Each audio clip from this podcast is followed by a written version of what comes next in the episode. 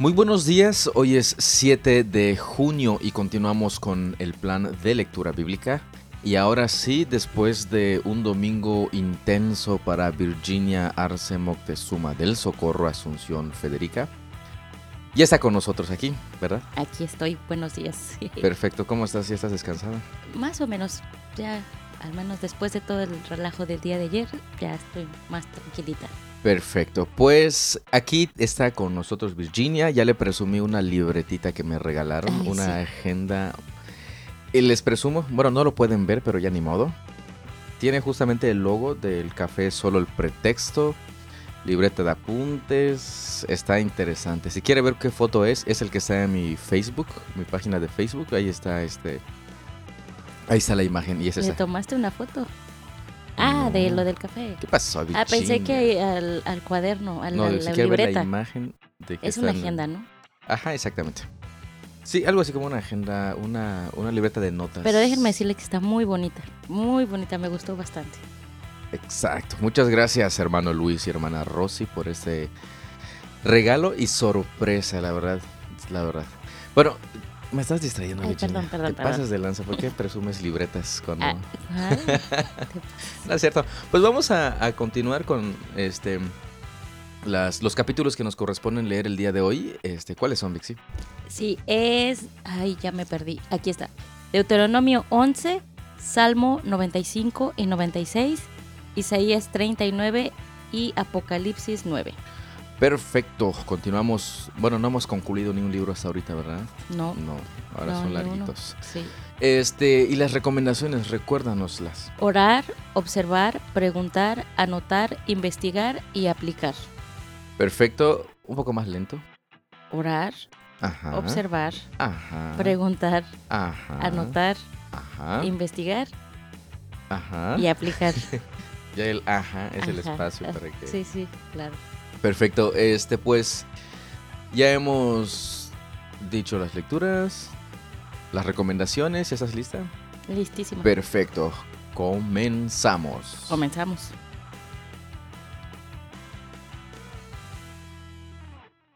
Deuteronomio 11. Ama al Señor tu Dios y obedece siempre sus requisitos, decretos, ordenanzas y mandatos. Ten en cuenta que no dirijo estas palabras a tus hijos, los cuales nunca conocieron la disciplina del Señor tu Dios, ni vieron su grandeza, ni su mano fuerte, ni su brazo poderoso. Ellos no vieron las señales milagrosas, ni las maravillas que hizo en Egipto contra el faraón y toda su tierra. ¿No vieron lo que el Señor les hizo a los ejércitos de Egipto, a sus caballos y a sus carros de guerra? Ni cómo los ahogó en el mar rojo mientras te perseguían. Los destruyó, y hasta el día de hoy no se han recuperado. Tus hijos no vieron cómo el Señor te cuidó en el desierto hasta que llegaste aquí. No vieron lo que les hizo a Datán y a Abiram, los hijos de Eliab, un descendiente de Rubén, cuando la tierra se abrió en el campamento israelita y se los tragó vivos junto con los miembros de sus familias, sus carpas y todo ser viviente que les pertenecía. Pero tú sí viste con tus propios ojos que el Señor llevó a cabo todas esas obras poderosas. Por lo tanto, asegúrate de obedecer cada uno de los mandatos que te entrego hoy, a fin de que tengas fuerzas para tomar la tierra donde estás a punto de entrar. Si obedeces, disfrutarás de una larga vida en la tierra que el Señor juró dar a tus antepasados y a ti, que eres su descendencia, una tierra donde fluyen la leche y la miel. Pues la tierra donde estás a punto de entrar y que vas a poseer no es como la de Egipto, de la cual saliste, donde tenías que plantar tus semillas y hacer zanjas de riego con los pies como si fuera un huerto. En cambio, la tierra que pronto tomarás para ti es una región de colinas y valles, con lluvias abundantes, una tierra que el Señor tu Dios cuida. Él se ocupa de cuidarla en cada época del año. Si obedeces cuidadosamente los mandatos que te entrego hoy, y si amas al Señor tu Dios y lo sirves con todo tu corazón y con toda tu alma, Él mandará las lluvias propias de cada estación, las tempranas y las tardías, para que puedas juntar las cosechas de granos, el vino nuevo y el aceite de oliva. Te dará buenos pastizales para que se alimenten tus animales y tendrás todo lo que quieras comer. Pero ten cuidado, no dejes que tu corazón sea engañado y entonces te alejes del Señor y sirvas y rindas culto a otros dioses. Si haces eso, el enojo del Señor arderá contra ti. Entonces cerrará el cielo y detendrá la lluvia, y la tierra dejará de producir sus cosechas, así que pronto morirás en esa buena tierra que el Señor te da. Por lo tanto, comprométete de todo corazón a cumplir estas palabras que te doy. Átalas a tus manos y llévalas sobre la frente para recordarlas. Enséñalas a tus hijos. Habla de ellas en tus conversaciones cuando estés en tu casa y cuando vayas por el camino, cuando te acuestes y cuando te levantes. Escríbelas en los marcos de la entrada de tu casa y sobre las puertas de la ciudad para que, mientras el cielo esté sobre la tierra, tú y tus hijos prosperen en la tierra que el Señor juró dar a tus antepasados. Asegúrate de obedecer todos los mandatos que te entrego. Demuéstrale amor al Señor tu Dios andando en sus caminos y aferrándote a Él. Entonces el Señor expulsará a todas esas naciones de tu paso, y aunque ellas son más grandes y más fuertes que tú, tomarás posesión de esa tierra. Todo lugar que pises con la planta de tus pies será tuyo. Tus fronteras se extenderán hasta el desierto, en el sur, hasta el Líbano, en el norte, y desde el río Éufrates al oriente hasta el mar Mediterráneo en el occidente, donde quiera que vayas en la tierra. Nadie podrá hacerte frente, porque el Señor tu Dios hará que los habitantes te teman y se espanten, tal como lo prometió. Escucha bien, hoy te doy a elegir entre una bendición y una maldición. Recibirás bendición si obedeces los mandatos del Señor tu Dios que te entregó hoy, pero recibirás maldición si rechazas los mandatos del Señor tu Dios y te apartas de él, y rindes culto a dioses que no conocías. Cuando el Señor tu Dios te lleve a la tierra y te ayude a tomar posesión de ella, pronunciarás la bendición en el monte Gerizim y la maldición en el monte Ebal. Esos dos montes se encuentran al occidente del río Jordán, en la tierra de los cananeos que viven en el valle del Jordán, cerca de la ciudad de Gilgal, a poca distancia de los robles de More. Estás a punto de cruzar el río Jordán para tomar posesión de la tierra que el Señor tu Dios te da. Una vez que la tomes y estés viviendo en ella, asegúrate de obedecer todos los decretos y las ordenanzas que te entregó hoy. En este capítulo continúa los discursos de Moisés eh, explicándole y recordándole, mejor dicho, al pueblo lo que debe de hacer. En este capítulo inicia diciendo, ama al Señor tu Dios y obedece siempre sus requisitos, decretos, ordenanzas y mandatos. Encontramos también que al obedecer los mandatos de Dios, al guardar el pacto, obviamente van a recibir bendiciones por, por esa entrega eh, del pueblo de Israel hacia, hacia Dios. Pero también hay advertencias.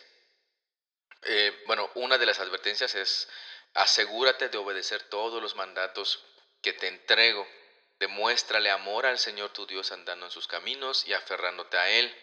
Este, aquí le está diciendo que tiene que tener el especial cuidado en obedecer todo, todos los mandatos que el Señor ha entregado. ¿Cuál es la advertencia?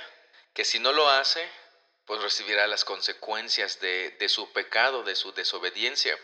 E, y, y en este capítulo, pues Dios pidiéndole a su pueblo que se comprometa de todo su corazón a cumplir y, que tenga cuidado de no rendir culto o servir a otros dioses que no es, bueno, no son dioses verdaderos y que no es el Dios de, Israel.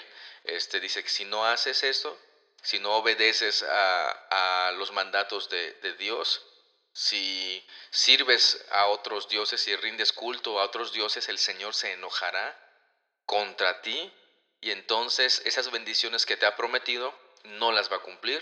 ¿Por qué? Porque tú estás desobedeciendo sus mandatos. Estás prácticamente este, violando el pacto que hizo con Israel y ahí están las advertencias, ahí están las bendiciones. Salmo 95. Vengan, canten al Señor, aclamemos con alegría a la roca de nuestra salvación. Acerquémonos a Él con acción de gracias, cantémosle salmos de alabanza, porque el Señor es Dios grande, un gran Rey sobre todos los dioses. En sus manos sostiene las profundidades de la tierra y las montañas más importantes. El mar le pertenece, pues Él lo creó. Sus manos también formaron la tierra firme. Vengan, adoremos e inclinémonos, arrodillémonos delante del Señor, nuestro Creador, porque Él es nuestro Dios. Somos el pueblo que Él vigila, el rebaño a su cuidado. Si tan solo escucharan hoy su voz, el Señor dice, no endurezcan el corazón como lo hizo Israel en Meriba, como lo hizo el pueblo en el desierto de Masá. Allí sus antepasados me tentaron y pusieron a prueba mi paciencia, a pesar de haber visto todo lo que hice. Durante cuarenta años estuve enojado con ellos y dije, son un pueblo cuyo corazón se aleja de mí, rehusan hacer lo que les digo. Así que en mi enojo juré, ellos nunca entrarán en mi lugar de descanso. Este salmo inicia con una invitación para cantar alabanzas a, Dios. Posteriormente recuerda todo lo que el Señor ha hecho a favor de su pueblo, pero este, bueno, una advertencia, dice, no endurezcan el corazón como lo hizo Israel en Meriba, y recuerda precisamente esas escenas, esas, esos eventos en los cuales Israel, pues simple y sencillamente, pusieron a prueba la paciencia de Dios. Y fue justamente esta generación de la cual menciona este salmo que no entró a la tierra prometida. Pero fíjese cómo este, describe Dios, el salmista, perdón, en este capítulo, en este salmo, a la tierra prometida. Dice, mi lugar de descanso, el lugar de descanso de Dios. Esa es la descripción que presenta el salmista de la tierra prometida, el lugar de descanso. Me llama mucho la atención porque más adelante Jesús diría, vengan a mí todos los que están este, cansados y podrán pues descansar. Van a poder llegar a ese lugar de descanso que es nuestro Señor Jesús. Salmo 96. Canten al Señor una nueva canción. Que toda la tierra cante al Señor. Canten al Señor, alaben su nombre. Cada día anuncien las buenas noticias de que Él salva. Anuncien sus gloriosas obras entre las naciones. Cuéntenles a todos las cosas asombrosas que Él hace. Grande es el Señor, es el más digno de alabanza. A Él hay que temer por sobre todos los dioses. Los dioses de las otras naciones no son más que ídolos, pero el Señor hizo los cielos. Honor y majestad lo rodean Fuerza y belleza llenan su santuario. Oh naciones del mundo, reconozcan al Señor, reconozcan que el Señor es fuerte y glorioso, denle al Señor la gloria que merece, lleven ofrendas y entren en sus atrios, adoren al Señor en todo su santo esplendor, que toda la tierra tiemble delante de Él, digan a todas las naciones, el Señor reina. El mundo permanece firme y no puede ser sacudido. Él juzgará a todos los pueblos con imparcialidad. Que los cielos se alegren y la tierra se goce. Que el mar y todo lo que contiene exclamen sus alabanzas. Que los campos y sus cultivos estallen de alegría. Que los árboles del bosque canten de alegría delante del Señor, porque Él viene, viene a juzgar la tierra, juzgará al mundo con justicia y a las naciones con su verdad. Nuevamente un salmo que invita a cantar a, nuestro Dios. Fíjense cómo está dividido este salmo. Primero, este llama a cantar al Señor una nueva canción. Primero dice que toda la tierra cante al Señor, que alaben su nombre. Este, posteriormente trae palabras de alabanza, grande es el Señor, es el más digno de alabanza, es el más grande sobre todos los dioses. Primero habla de la tierra y ahorita habla de las naciones, verso 7, oh naciones del mundo, reconozcan al Señor. Posteriormente la creación, que los cielos alegren y la tierra se goce. O sea, prácticamente podríamos decir que todo el universo completo, toda la creación completa, alabe y cante al Señor. En el último versículo dice que viene a juzgar la tierra, juzgará al mundo con justicia y a las naciones con su verdad. También esa es una razón para alabar a nuestro Dios. Isaías 39. Poco tiempo después, Merodac Baladán, hijo de Baladán, rey de Babilonia, le envió saludos a Ezequías junto con un regalo. Se enteró de que Ezequías había estado muy enfermo y que se había recuperado. Ezequías quedó encantado con los enviados de Babilonia y les mostró todo lo que había en sus casas del tesoro. la plata, el oro, las especias y los aceites aromáticos. También los llevó a conocer su arsenal y les mostró todo lo que había en sus tesoros reales. No hubo nada, ni en el palacio ni en el reino, que Ezequías no les mostrara. Entonces el profeta Isaías fue a ver al rey Ezequías y le preguntó, ¿Qué querían esos hombres? ¿De dónde vinieron? Ezequías contestó, Vinieron de la lejana tierra de Babilonia. ¿Qué vieron en tu palacio? preguntó Isaías. Lo vieron todo, contestó Ezequías. Les mostré todo lo que poseo, todos mis tesoros reales. Entonces Isaías dijo a Ezequías, Escucha este mensaje del Señor de los ejércitos celestiales. Se acerca el tiempo cuando todo lo que hay en tu palacio, todos los tesoros que tus antepasados han acumulado hasta ahora, será llevado a Babilonia. No quedará nada, dice el Señor. Algunos de tus hijos serán llevados al destierro. Los harán eunucos que servirán en el palacio del rey de Babilonia. Entonces Ezequías dijo a Isaías, Este mensaje que me has dado de parte del Señor es bueno pues el rey pensaba, por lo menos habrá paz y seguridad mientras yo viva. Después de que el Señor le concedió más años de vida a Ezequías, este rey recibe la visita de algunos hombres de Babilonia, enviados de Babilonia. Y pues al parecer Ezequías estaba como que presumiendo todo lo que poseía. Dice este aquí en el versículo 2, Dice, también los llevó a conocer su arsenal y les mostró todo lo que había en sus tesoros reales. No hubo nada ni en el palacio ni en el reino que Ezequías no les mostrara. A mí me suena como a una presunción. Ezequías este, presumiendo de todo lo que tenía. Bueno, pues esto, este, según indica el texto, no le agradó al Señor. Envió a Isaías para decirle que pues prácticamente serán saqueados serán llevados al exilio, sus hijos serán hechos cautivos, eunucos, y pues al final Ezequías no, no entendió porque él pensaba, por lo menos habrá paz y seguridad mientras yo viva.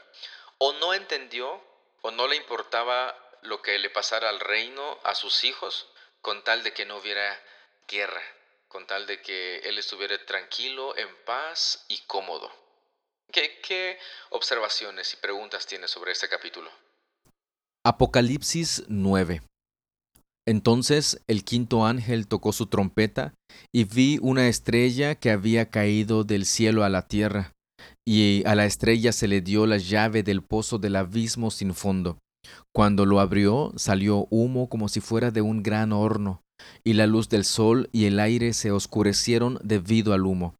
Entonces del humo salieron langostas y descendieron sobre la tierra, y se les dio poder para picar como escorpiones.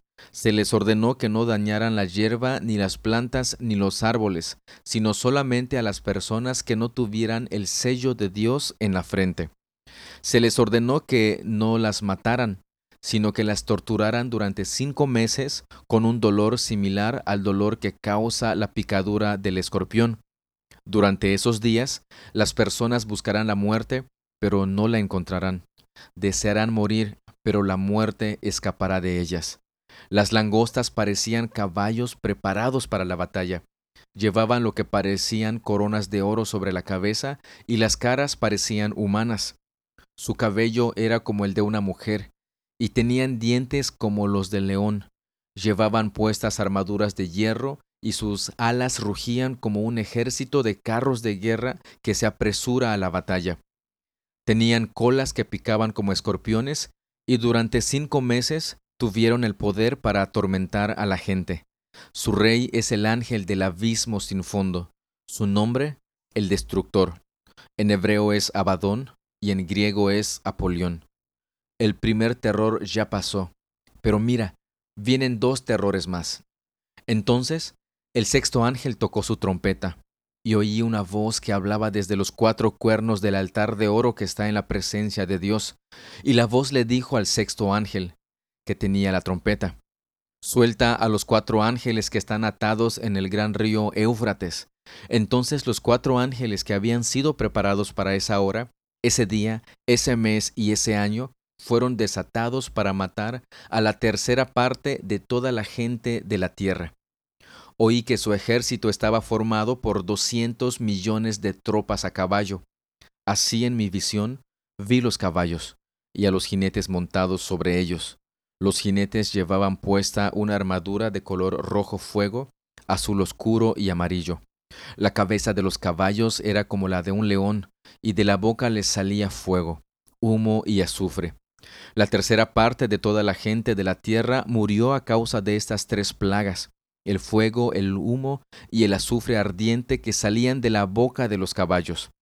El poder de estos caballos estaba en la boca y en la cola, pues sus colas tenían cabezas como serpientes, con el poder para herir a la gente. Sin embargo, los que no murieron en esas plagas aún así rehusaron arrepentirse de sus fechorías y volverse a Dios. Siguieron rindiendo culto a demonios y a ídolos hechos de oro, plata, bronce, piedra y madera, ídolos que no pueden ver, ni oír, ni caminar. Esa gente no se arrepintió de sus asesinatos, ni de su brujería, ni de su inmoralidad sexual, ni de sus robos. Llegamos a este capítulo 8, 9, perdón, de Apocalipsis y suena la quinta trompeta. Recordemos que ya han sonado este cuatro y en este en este, este caso pues ya un ángel o el ángel toca la quinta trompeta. Y es aquí donde se empieza a desatar un terror. Recuerde que anteriormente les había comentado que relaciona usted las trompetas con, con los sellos que están este, siendo destapados, que ya se han destapado y note que hay mucha similitud en, en, ellos. Entonces aquí la pregunta podría ser, ¿se está refiriendo a eventos diferentes, las trompetas y los sellos? ¿O nos está repitiendo exactamente lo mismo pero de diferente perspectiva? Aquí vemos este, cómo nos dice que en esta trompeta eh, una estrella se, este, cayó del cielo y se le dio la llave del pozo del abismo. Aquí las preguntas es, son, este, ¿quién es esta estrella? ¿A qué se refiere con esta estrella? ¿Por qué se le dio la llave? Este, ¿Por qué abrió el, abismo y, que salieron langostas? ¿Qué es lo que simbolizan estas langostas? Eso lo podemos leer en el libro de Joel, y tiene mucha relación con esto. Y veamos que continúa diciendo cómo estas langostas con sus características atormentaban a la tierra. Pero fíjense nada más, a partir del versículo 7 nos da la descripción de las langostas, este, como caballos para, preparados para la batalla. O sea, no venían en son de paz. Este, llevaban lo que parecían coronas de oro sobre la cabeza, tal vez algo como autoridad y, dominio sobre lo que estaban haciendo. las caras parecían humanas, ahí pues tendría que estudiar más para estar seguro de cómo interpretar esto. Su cabello era como el de una mujer. ¿Por qué como el de una mujer? Pues quizá por, la, por el aspecto seductor, atrayente, eh, se podría ir por ese asunto. Fíjense que si es así, entonces eran atraídos por estas mismas langostas y pues prácticamente los, los torturaban, los torturaban. Y aquí la, la pregunta es, ¿a toda la humanidad, a todos, todos, todos, todos los hombres? Fíjese que anteriormente habíamos leído que se le había dado incienso y las oraciones de los santos y había sido arrojado en la tierra. Y cuando se arrojó habían truenos, relámpagos y todo. Prácticamente el Dios contestando las oraciones de los santos. O sea, que todo esto que está pasando es una respuesta a las oraciones de los santos y es el juicio de Dios hacia aquellos que, como menciona justamente en el último en las últimas partes, versículos de este capítulo, que hay personas que no murieron con estas plagas, pero que nunca se arrepintieron y se rehusaron a arrepentirse de sus fechorías y volverse a Dios. O sea que el Señor los estaba llamando de esta manera, pero ellos sencillamente dijeron, no, no, no queremos, no creemos en esto. Híjole. Después nos presenta la sexta trompeta, que igual es terror lo que estaba, lo que estaba este, trayendo, lo, que mostraba. Y es sufrimiento para toda la gente, sufrimiento para, para aquellos que no creen en el Señor. Pero podemos verlo como un acto de misericordia, porque el Señor a través de todo esto los está llamando al arrepentimiento. Pero como vemos, Esa gente no se arrepintió de sus asesinatos, ni de su brujería, ni de su inmoralidad sexual, ni de sus robos.